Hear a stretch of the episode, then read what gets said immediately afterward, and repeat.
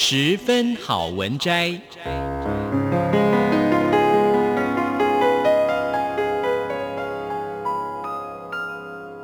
十分钟的心灵补给站。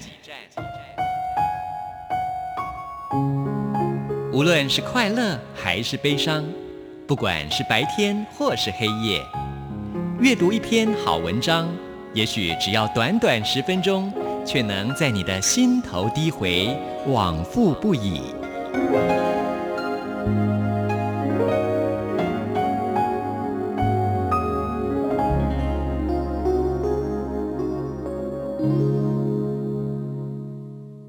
各位亲爱的听众朋友，您好，欢迎您再一次的收听《十分好文摘》，我是李正纯。我们今天要介绍的这本书是台湾的行政院客家委员会所发行的《转来了》，用客家话发音是“转来了”，意思是回来休息。那这本书里面呢，书写了返乡移居或者是落脚客庄的故事。这些人的回来，不仅只是对土地的重新认同，也在寻找自己跟土地的连结，寻找客家产业新创的可能性。那今天要分享的这段篇章是与土地共生的地方创生。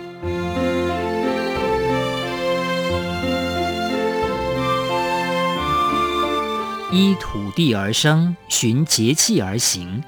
客家人以天为父，祭拜天神，称为拜天公；以地为母，于是称为后土。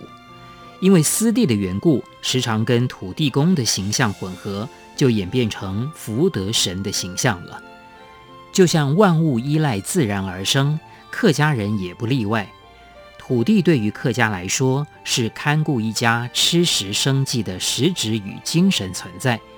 除了在客庄随处可见的伯公、土地公，家家户户祖堂中也供奉着土地龙神牌位，可见客家人对土地的崇拜是无所不在。一是出于对所耕种的土地的崇拜，对土地上生长五谷、供给食粮的感恩及报答；二是出于对所定居的土地的崇拜，对本方府主保护人们安居的感恩。客家人拜伯公、敬后土、守护土地与观看深厚之地，都是立足土地的象征。在客庄的生活文化中，神明与生态及人心都是关联着的。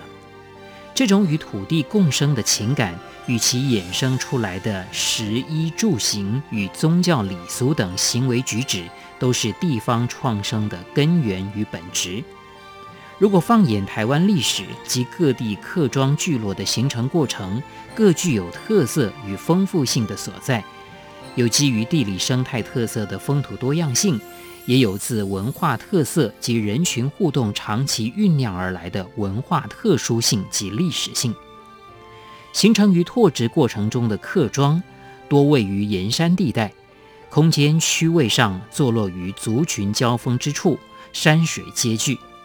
在这夹缝处的地景人文，自然也展现了孕育于历史的独特风韵。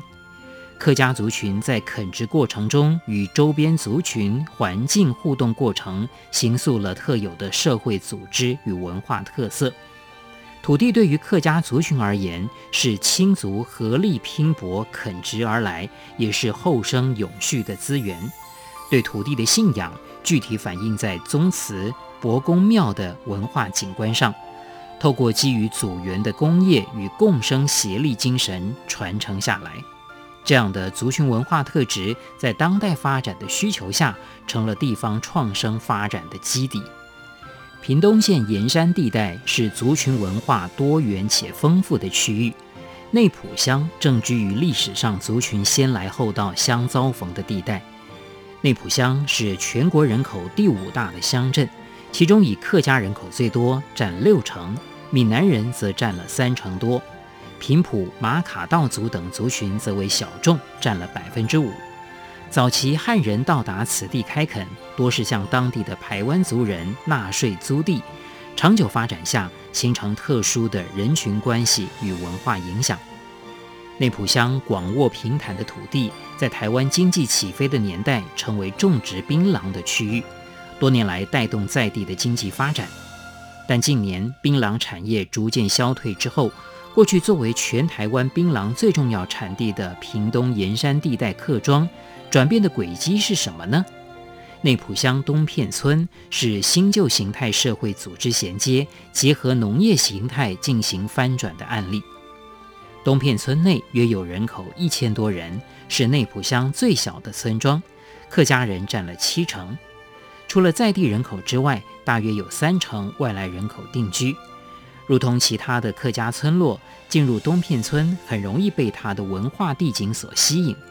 村庄外围水圳环绕，村落中心则是妈祖庙，以此为核心，坐落着村落几个重要的地景。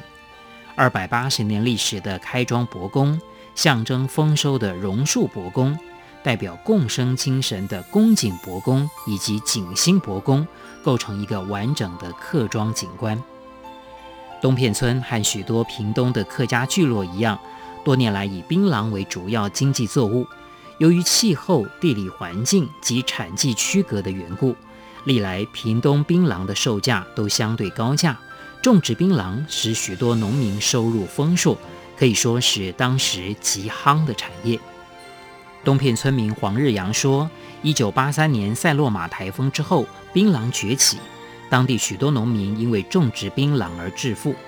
一九七零到八零年代，屏东县跟嘉义南投两县并列为槟榔的三大产区。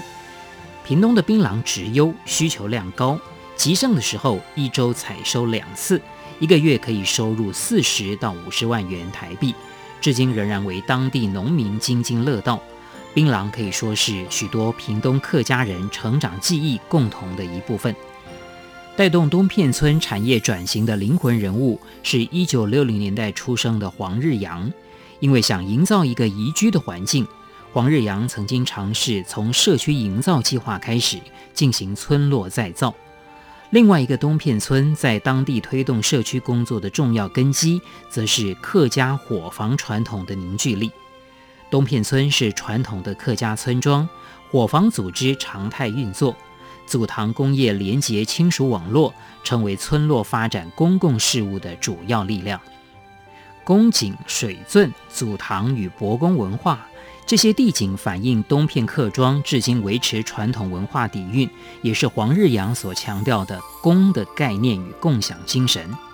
如何克服私是胜败的关键。走过社造的阶段。黄日阳认为，当时社造的确凝聚了大家，但因为资源分配等因素，致使工作推展难度增加。